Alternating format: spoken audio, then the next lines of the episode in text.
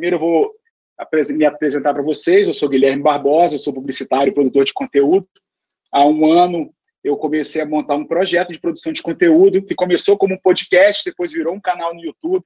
E lá hoje eu apresento a minha jornada de aprendizagem no mundo do marketing, nos negócios e inovação. Sou desses que aposta na aprendizagem ao longo da vida e a melhor forma que a gente tem de aprender é ensinando. Então eu acabo compilando esses estudos, as minhas buscas, as minhas dores, aquilo que eu estou em cima para atender os meus clientes em consultoria, em mentoria, em estratégia de marketing, inovação, e eu acabo produzindo essas, eh, o resultado dessas pesquisas em conteúdo no meu canal youtube.com barra sem espuma.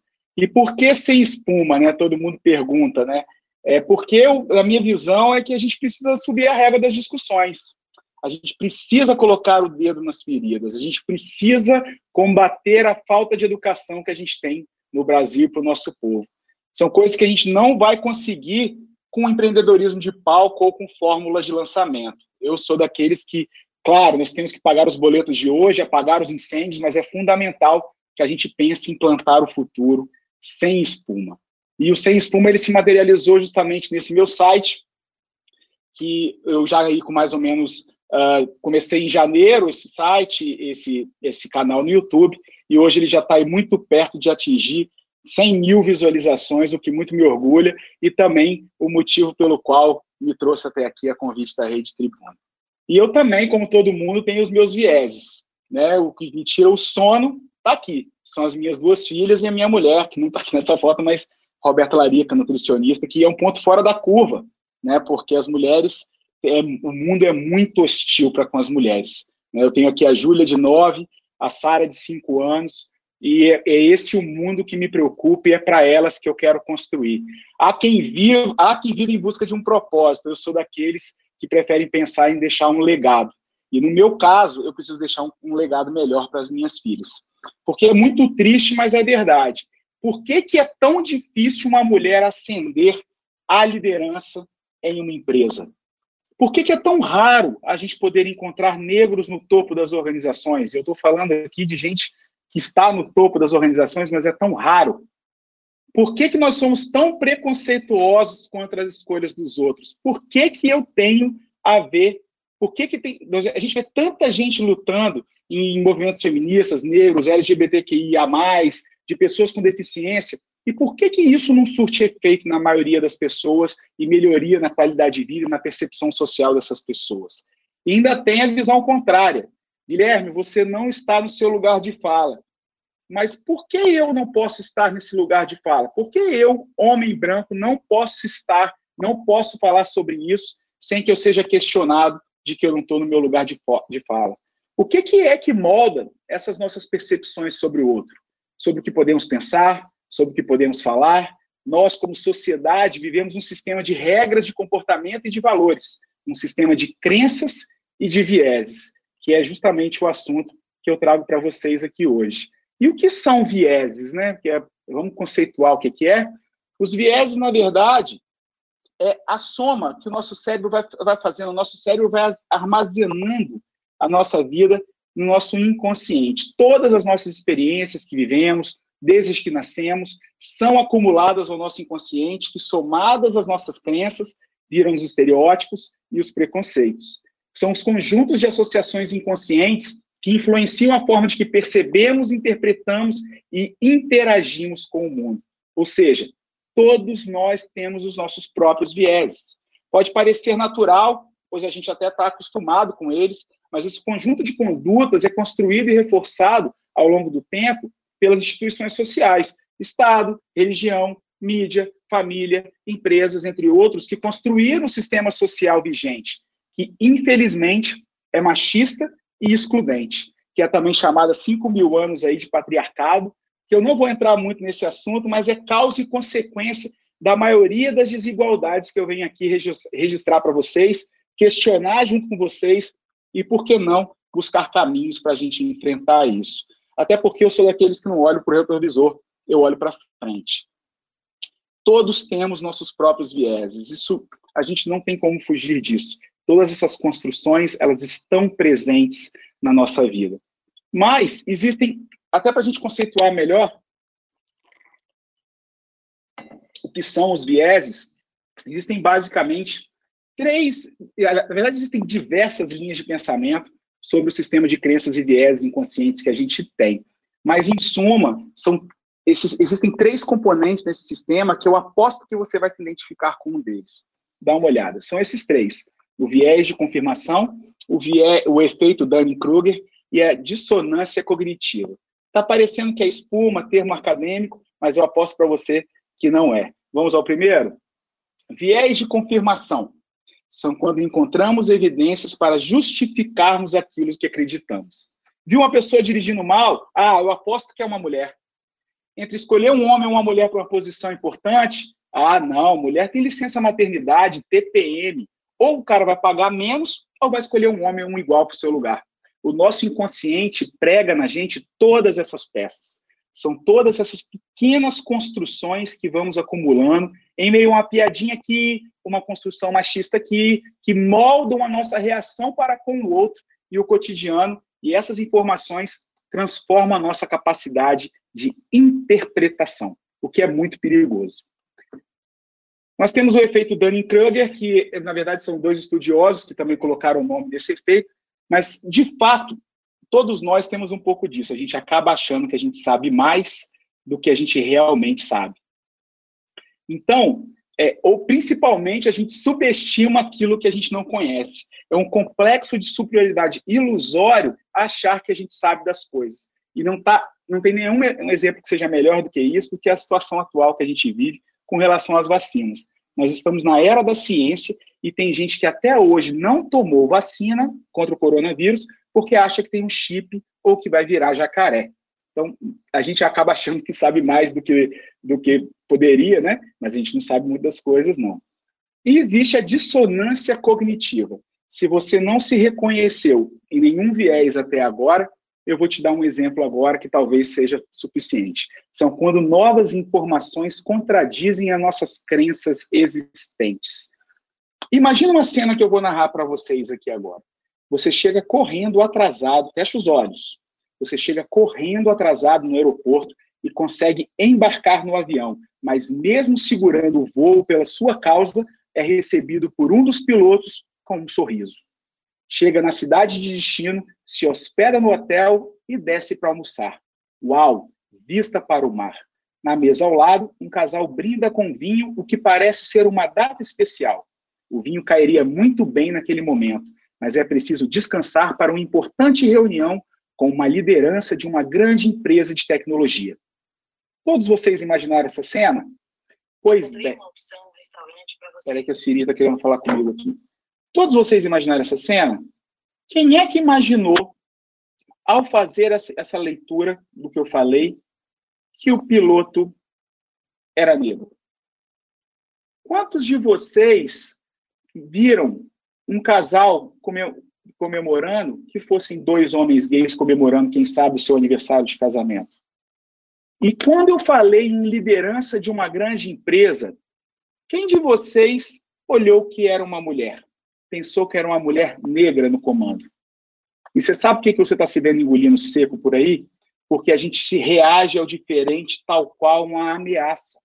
Nosso cérebro é primitivo nesse aspecto. E quando somos impactados com situações sociais desconhecidas e diferente da que a gente espera, nós nos sentimos estressados e reagimos mal. A gente não tem é, a capacidade de aceitar a diferença, a gente enxerga isso como uma ameaça. O, essa é a coisa mais primitiva que tem no nosso cérebro, desencadeia a mesma cadeia de, de, de sobrevivência, de estresse que a gente tem.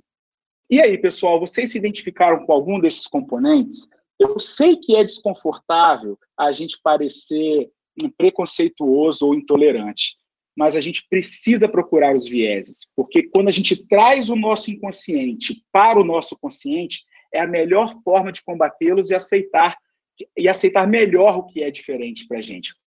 Mas não é só isso. A escolaridade e a desinformação, o claro que nos limita. Então, a gente está sempre limitado a nossa capacidade de educação, ao quanto a gente tem acesso à informação, porque a desinformação é, infelizmente, limita a nossa visão de mundo. E os vieses, quando chegam na, na área da inovação, que é o tema dessa palestra, mas eu precisei conceituar para vocês o que, que é, o que, que são os vieses antes. Para piorar, as novas tecnologias no mundo da inovação está carregada de vieses. E a gente também aqui precisa procurá-los, porque infelizmente estamos chamando de evolução um mundo que é construído pelos vieses de uma minoria. A tecnologia está muito sensível a ela, ela é escrita por uma minoria, é controlada por uma minoria e a gente, infelizmente, não tem a quem recorrer. Existem nove empresas no mundo que controlam basicamente todos os dados que a gente gera todos os dias, principalmente depois do boom dos smartphones.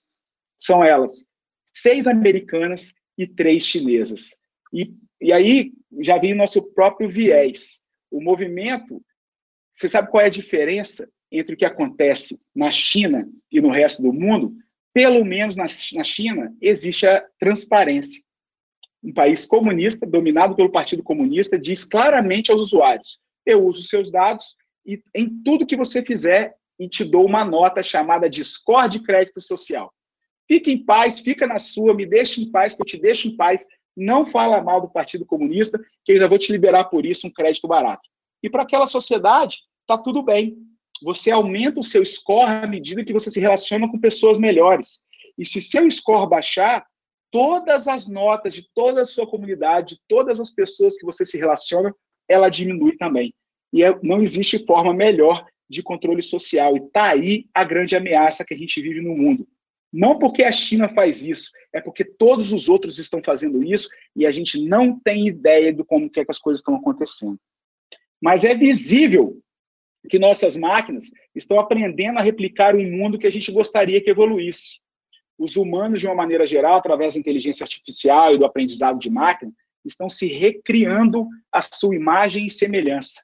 Porque quando a gente trabalha com matemática, com algoritmos e com aprendizado de máquina, pessoal, são operações matemáticas que, de certa forma, assim como na China, dá uma nota para cada um de nós relativa àquela dor ou problema que matematicamente te faz cair para dentro de um funil. E os humanos, através disso, estão aí, novamente falando, se recriando a partir da sua imagem e semelhança. Quem está à frente do desenvolvimento dessas novas tecnologias tem os seus próprios vieses, e eles são carregados de racismo, carregados de machismo, então, carregados de segregação, e a desigualdade social, infelizmente, está se mecanizando, se robotizando, através dos viés de uma minoria branca, masculina e escolarizada. Então, não há nada mais perigoso do que isso, porque as pessoas já marginalizadas serão ainda mais marginalizadas se a gente não der um jeito de garantir que a tecnologia que criamos não propague preconceitos e reduza as opções relativas à liberdade ou ao próprio sustento das pessoas. As pessoas têm que ter o direito de ir e vir garantidos. Os sistemas de reconhecimento facial que giram no mundo, eles não têm prerrogativas jurídicas e estão sendo feitos à torta e à direito. Nos países que é, que é permitido, você chega no McDonald's e você compra pelo reconhecimento de face. Na China, é o seu rosto e a sua carteira, não existe mais documento. Mas até onde a acurácia desses, desses dessa inteligência artificial vai, é que é o problema, porque pode causar e ampliar muitas injustiças. Os vieses algoritmos criam experiências absolutamente excludentes e práticas discriminatórias que, tal qual o preconceito humano, resultam em desigualdade. Quem viu o vídeo que eu já que eu fiz no meu canal no YouTube, no youtube.com/barra sem espuma, e que me originou essa conversa e expandir esse, esse assunto, viu que eu coloquei logo no início a cena de um dispenser de sabão automático no Facebook. Dentro da sede do Facebook, desenvolveu-se um dispenser automático de sabão, daquele que você coloca a mão debaixo da, da, do dispenser e cai o sabão na sua mão. Uma mão branca funcionou perfeitamente. E uma mão negra só conseguiu funcionar depois que ela colocou um papel branco em suas mãos. O exemplo desse dispenser é só um retrato pontual da crueldade que os vieses codificados na inovação podem nos fazer multiplicar um mundo que a gente quer que mude. Quem é que quer chegar num banheiro e não ver a sua mão reconhecida porque você faz parte de uma determinada cor ou etnia ou sexo ou opção religiosa? Para você que tem as mãos brancas, talvez não tenha vieses necessários para entender o tamanho dessa, dessa violência. Porque é sim uma violência. E violência é tecnologia. É um conjunto de técnicas e sistemas que usamos para solucionar uma demanda. Né? Violência não é só tapa ou grito, é também abuso de poder, é interrupção de fala numa reunião, é o descrédito de um trabalho atrelado ao gênero de quem realizou, é aquela piadinha sem graça, é a, é a promoção descabida, é a falta de trato e de acolhimento a questões importantes, é o privilégio, é a impunidade, é a segregação. Violência é um dispenser de sabão automático. E precisamos estar atento a isso, precisamos procurar os vieses. Esse documentário chamado Coded Bias, que estreou talvez há dois ou três meses no Netflix, ele me chamou muito atenção, ele me impactou demais e me fez e deu origem a esse meu estudo. Eu tinha até lido um livro antes chamado Weapons of Math Destruction, que é citado no próprio documentário, chama-se em português Armas de Destruição Matemática, né? uma brincadeira com armas de destruição em massa para armas de destruição matemática. E aí me fez aprofundar um pouco mais nesse assunto e eu recomendo a todos vocês que assistam no Netflix. Ele se trata de uma história de uma pesquisadora negra do MIT que queria fazer um sistema de reconhecimento facial como uma ferramenta de empoderamento feminino, que a mulher pudesse olhar numa webcam e vestir uma leoa, ou cabelo bonito, ou uma maquiagem que projetava, uma roupa que quisesse, e se deparou com um sistema de reconhecimento que já existia, que não reconhecia o seu próprio rosto até que ela botasse uma máscara branca. Pessoal, olha o quanto isso é violento. E isso deixa claro o que eu já disse anteriormente. O mundo que caminha para a inteligência artificial e o aprendizado de máquina corre um enorme risco de fazer frear nossa evolução social como seres humanos.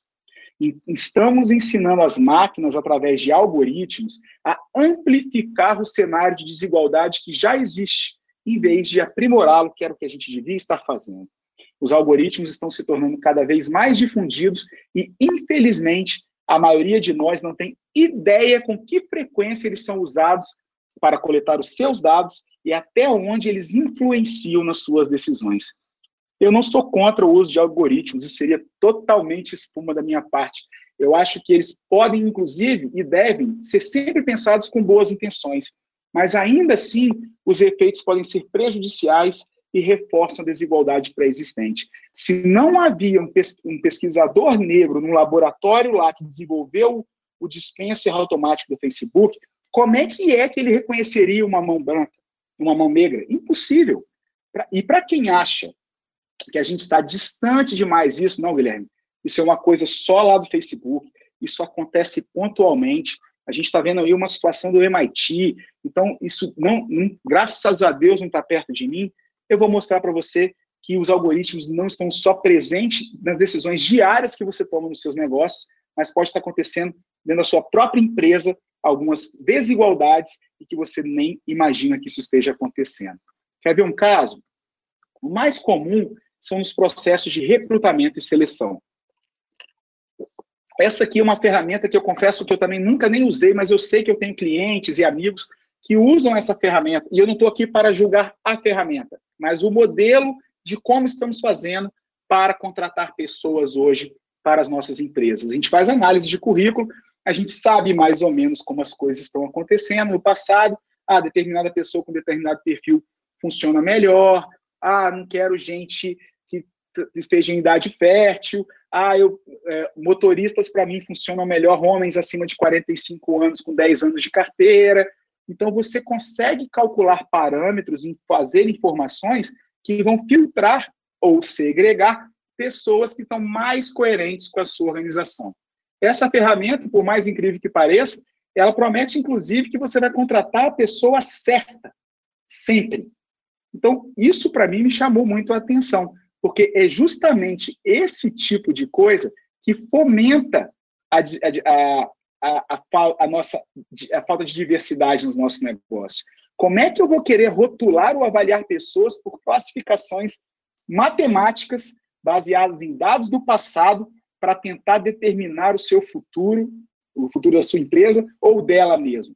Então, é, isso, isso é muito sensível. Eu não sou contra, mais uma vez, a automação de processos repetitivos, ok? Eu acho super válido, a gente realmente precisa utilizar a tecnologia ao nosso favor mas quem está por trás dessas automações, dessas criações matemáticas, pode estar incluindo nas suas linhas de código seus vieses inconscientes, ou até mesmo nós mesmos, porque quando a gente prefere não ter pessoas diferentes conosco, mas sim aquelas que em algum momento já funcionaram, ou por acaso eu prefiro me relacionar, você está entrando dentro de uma caixa pequena e não e vai ficar preso dentro dos seus viés, dentro dos seus vieses e, e para o pior, deixando pessoas como essa de fora sem oportunidade. Muitas das vezes são elas que mais precisariam de emprego, mais dariam sangue pela empresa e por conta de um algoritmo vai ficar é, refém do interesse das máquinas em tê-lo na sua empresa. Isso é tão antagônico com o mundo da inovação que a gente precisa que ver a diversidade como combustível. Mas ainda bem, pessoal, que existe gente até pertinho aqui no Espírito Santo que pensa, que pensa diferente e enxerga a inovação, enxerga a diversidade como ela deve ser enxergada, como o elemento, como o alimento da inovação. Olha só isso. Nós temos dois fundos que investiram 250 milhões no Will Bank, um banco que diz sim um banco da família Piano, de origem capixaba, conheço pessoal, gente da melhor qualidade, que apostou. E aí estava lá no fim da coluna do Brasil, do Brasil Jornal, lá do, do Geraldo Samor, bem no fim, talvez a maioria de nós nem chegou nesse ponto, mas para ver lá que trata-se de um CEO pernambucano que morou a vida inteira no Maranhão, os pais moram num, numa, numa cidade com 5 mil habitantes que tem apenas uma agência bancária. O cara viu da, da própria diferença, da própria diversidade, uma oportunidade de negócio. Foram trabalhar com, com pessoas absolutamente desbancarizadas, coisa que talvez a Faria Lima quer passar longe, porque o ticket é muito baixo, mas hoje está aí com diversos cartões espalhados pelo Nordeste para a população negra. E para falar com essa gente, nada melhor do que gente igual a elas. Então, 50% das novas contratações são de pessoas negras, como 40% da força de trabalho já o são. Então, são exemplos, pessoal, de como é que a, a diversidade, na prática, acontece a partir da diversidade. Porque se a gente não se colocar no lugar do outro, a gente não consegue enxergar essas dores. E não para por aí, não. Vamos às mulheres também. Matéria da Exame Invest, menos de 15 dias atrás. Mulheres na liderança melhoram e muito o desempenho ESG, diz pesquisa. Uma surra, desculpa a expressão, mas uma surra nos homens, entendeu? Quando, quando a liderança feminina já chegou ao nível de conselho, a diferença é surreal. Então, qual é. Não mas assim, pessoal, existem é preciso dizer que já existem diversas empresas com mulheres no comando e que dão resultado financeiro e assim, contra tudo, contra todos, entendeu? Então, é, aqui as pesquisadoras mostraram que muitas das vezes as mulheres são colocadas em posição de liderança para não dar conta e o cara falar depois, eu não falei, não falei. Então, é muito complicado isso e, é a, e a grande beleza disso tudo, das mulheres, da, dos negros, dos gays, da, dos, das pessoas com, com, com deficiência, nesse universo, é porque elas quebram esses muros invisíveis que barram a diversidade. A partir do momento, que é essa frase que está aqui, a partir do momento que a gente se conecta com pessoas diferentes e os nossos vieses inconscientes se tornam conscientes e a gente vê que aquilo é pura espuma do nosso cérebro primitivo, nós ganhamos também com isso. E, com consequência, contamina o ambiente. Porque é o que eu disse, a inovação mora na, na diversidade. Acontece, pessoal, que não adianta sair por aí contratando negro, mulher, gay, portador de deficiência, só para ficar bem na fotografia de, de fim de ano da firma. Né? Eu venho do mercado publicitário, as pessoas começaram a escolher as fotos dos seus anúncios ah, não, coloca aí um casal moreno, né? Assim, um afrodescendente, né? Mas assim, você vai olhar para dentro da empresa, é homem branco e todos acima do peso. A diversidade, pessoal, é apenas um primeiro passo. Eu diria até que é o mais fácil contratar a gente. O desafio é incluir essas pessoas, porque ah, existem aqueles que já entenderam já se movimentam para aumentar a diversidade de pessoas dentro dos seus ambientes corporativos. Mas essas pessoas estão se sentindo bem? Elas estão se sentindo incluídas? Existe uma frase essa é Verna Myers, ela é vice-presidente de inclusão estratégica do Netflix. Ela fala o seguinte: a diversidade eu convido para a festa, a inclusão eu convido para dançar. Então, olha só a diferença. Não adianta chamar para festa se não chamar para dançar. A inclusão ela, ela, ela existe em três pilares. Primeiro, a gente precisa todo mundo se sentir incluído. Né? Então, a pessoa precisa ter o senso de pertencimento, ela precisa fazer parte. Depois disso, é a valorização. Não é colocar uma pessoa no projeto apenas para aquele projeto ser diverso. Essa pessoa precisa ser ouvida, essa pessoa tem que participar, sem interrupção, sem mansplaining, sem deixar com que a peteca caia. Não gostei muito da sua opinião, mas vai prevalecer a minha. Então, valorização. Nós precisamos valorizar as ideias e as pessoas da nossa equipe. E depois o respeito. Todo mundo quer ser respeitado. E esse é o grande dilema do, da diferença, que como o nosso cérebro reage de forma primitiva à diferença, nós precisamos estar muito atentos a isso. Né? Como é que eu posso me sentir respeitado em um ambiente e ouvir uma piadinha, um, uma colocação machista, uma piada negra, uma piada homofóbica? Porque se a gente não vai se sentir seguro nela, o nosso cérebro faz essas associações o tempo inteiro. E como é que a gente faz, então, para caminhar com a inclusão dentro dos negócios? Porque geralmente nas empresas, como estão se movimentando agora, a gente vai lá e faz se ver um quadro de exclusão. Aqui, pessoal, preciso dizer para vocês que é zero viés inconsciente, tá? Aqui está todo mundo no consciente. Eu não quero trabalhar com mulheres, eu não quero gente diferente aqui, então, está aqui essa barreira de pessoas iguais e os diferentes de frente, e a gente simplesmente ignorando eles. Mas aí a gente passa para fazer essa tentativa de integração. E tem que ter muito cuidado, né? porque é muito comum nesses ambientes que estão sendo provocados pela diversidade, de ver as pessoas separadas ainda por grupos de iguais, né? Os negros ficam com os negros, os gordos ficam com os gordos, as mulheres ficam com as mulheres, porque, como a gente é ser humano, o nosso cérebro nos condiciona a procurar os nossos iguais. A gente encontra segurança com os nossos iguais. Então, o ponto de integração ele tem que ser muito cuidadoso. A gente precisa criar elementos de integração para que essas pessoas se sintam incluídas, para que a inclusão aconteça, para que todos se sintam em qualquer ambiente que seja, com, com, com qualquer membro da equipe, com qualquer pessoa, do CEO a, a, a, a zeladora, ela tem que estar ali no ambiente se sentindo segura e valorizada. Por que, que você fala sobre esse tema, Guilherme, vieses? Por que, que isso trouxe para você esse tema? Eu, eu, disparei os convites para muita gente nos no meus grupos, nas minhas redes, e, e, muita gente veio me indagar antes por que, que eu adoro falar sobre esse, por esse tema. Porque eu não quero um mundo que seja construído à base do Ctrl-C e Ctrl-V. Porque eu acredito que numa sociedade em que os homens são parte determinante do problema, nós também precisamos ser parte da solução. Eu tenho lugar de fala nisso. Eu preciso, como homem branco, levantar questões que não doem em homens e brancos. Nós não precisamos perturbar esse, essa, essa discussão. Né? Nós precisamos procurar os nossos vieses. Mas a mudar a mentalidade, ela não basta. A gente precisa também pensar em mudar a estrutura que a gente vive. Né? Como eu disse no conteúdo lá no meu canal, os remédios para isso são três. O primeiro, a gente precisa de fato conhecer o problema. E agora está aqui o desafio para vocês que estão assistindo até agora o webinar da, da Rede Tribuna. Você não pode mais dizer que você não sabe do problema. É uma armadilha. Então, você agora vai precisar se envolver nisso. Avalie e questione constantemente os processos da sua empresa, a forma de contratação. Começa por isso amanhã, liga para o RH e vê como é que vocês contratam as pessoas, como é que é o processo de seleção, quem é que vai estar sendo levantado para determinada vaga, numa cadeira de analista, numa cadeira de gerente, numa cadeira de diretor. Talvez seja a melhor hora agora de você se envolver e fazer um teste, confrontar os seus próprios vieses, Faz um censo dentro do seu negócio, avalie o quão enviesado ele está por conta da falta de diversidade.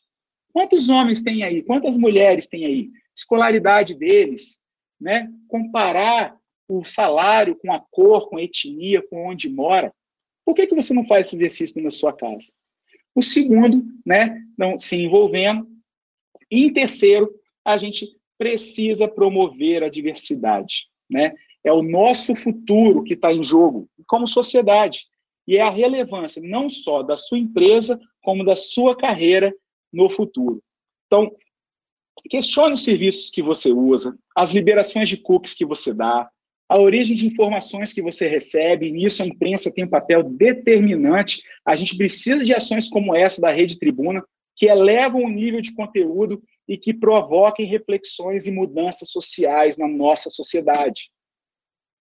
Então, pessoal, entendam bem, estamos falando aqui é do nosso futuro, né? Então, eu gostaria muito que vocês prestassem atenção nisso. E o ponto-chave disso tudo é a educação.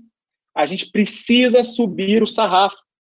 A gente não pode se ver satisfeito por estar perto ou acima da média nacional. Nós estamos comparando alho com cebola. A gente, para pensar em futuro, para pensar em mudança, nós precisamos investir em educação.